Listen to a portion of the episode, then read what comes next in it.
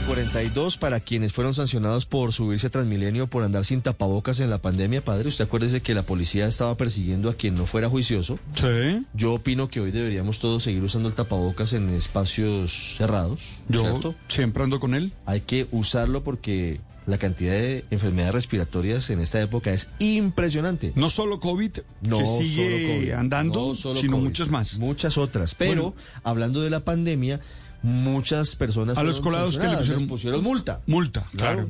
Y pues seguramente. ¿Y a dónde lo pagan? Muchos no las han pagado. A pagar. ¿De, de dónde flores si no hay jardín? No, pero no, lo que pasa es que hay una opción. Usted hace un curso y queda listo para no tener que pagar de su bolsillo la multa. Sí, lo, lo importante es que aprendan que eso no se debe hacer, a pesar de la situación. Ahí Pau, volvemos, Pau. Bueno, ahí volvemos a lo mismo y es, eh, ¿por qué tiene que haber eh, un policía encima de, qui- de las personas? Tienen que actuar de manera adecuada, consecuente, no tener que esperar una multa. Sin duda, Pero bueno, sin duda. Felipe García, ¿cómo son los cursos? ¿Cómo es la cosa? Sí, señor. Ricardo, buenos días. El programa Juntos nos reconciliamos quiere beneficiar precisamente a esos ciudadanos que cometieron errores y que por eso tienen multas por malos comportamientos en vía pública o en Transmilenio. Por ejemplo, como usted mencionaba, los que no se pusieron el tapabocas en la pandemia, los que de pronto sorprenden con la cerveza en la mano en la calle o los famosos colados en Transmilenio. Ahora, Ricardo, estas personas pueden pagar estas deudas haciendo trabajo comunitario en la ciudad, por ejemplo, pintando parques, colegios, arreglando andenes, ayudando con limpieza a los escuadrones de la UAS, es decir, barriendo las calles de Bogotá o siendo gestores de Transmilenio. Pero escuchemos al secretario de Gobierno, Felipe Jiménez.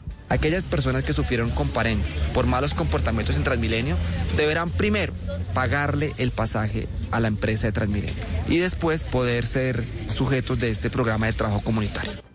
Desde hoy, Ricardo, los ciudadanos pueden entrar a la página web de la Secretaría de Seguridad o de la de Gobierno, pueden ir a los supercaes o a través de la línea de WhatsApp para acceder a este beneficio.